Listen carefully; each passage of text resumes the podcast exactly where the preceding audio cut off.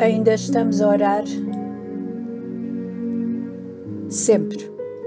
A oração que o Senhor Jesus ensinou aos seus discípulos, a oração conhecida por todos os que se dizem cristãos, a oração repetida muitas vezes apenas porque nos foi ensinada e pouco mais.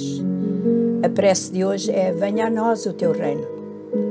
Para nós que vivemos numa república com um governo democrático eleito pelo povo, é difícil entender o conceito de reino, ou seja, de um soberano que governa, que legisla, que guia, direciona o povo, como muito bem entendo. Mas quando Jesus ensinou a oração, os seus ouvintes compreenderam muito bem e muito melhor, porque, de um modo geral, eles compreendiam que Deus é soberano, rei nos céus e na terra. Mais tarde na sua vida, numa conversa dolorosa, Pilatos perguntou a Jesus: Tu és rei?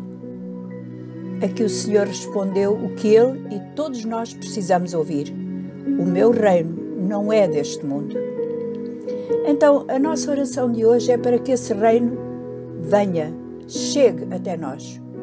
Um reino onde impera justiça, paz e alegria, coisas muito estranhas para as nossas vivências atuais. Ao orar assim, dizemos em primeiro lugar ao Senhor que nos submetemos à Sua autoridade, que estamos aqui para obedecer às Suas leis, que tudo faremos para que este reino seja implantado no coração dos homens. Esta oração, aplicada à nossa família, pede que o Senhor, o Rei, seja o Senhor, o Rei da nossa casa. Que as nossas decisões sejam sujeitas ao seu querer. Que os nossos desejos sejam conformados com o que Ele deseja. Pede ainda para que a paz deste reino venha à nossa casa, aos nossos relacionamentos, traga tranquilidade ao nosso espaço diário.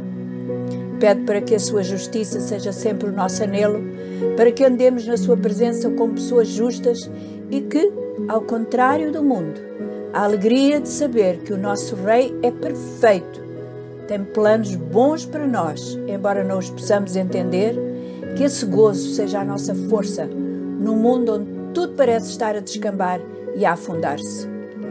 Que o nosso lar seja cheio de riso franco, de gargalhadas saudáveis, mas mais do que isso, que a alegria do Reino esteja estampada no nosso rosto como súbditos deste Rei e, acima de tudo, que o nosso coração anele que Jesus seja Rei Senhor sobre toda a terra.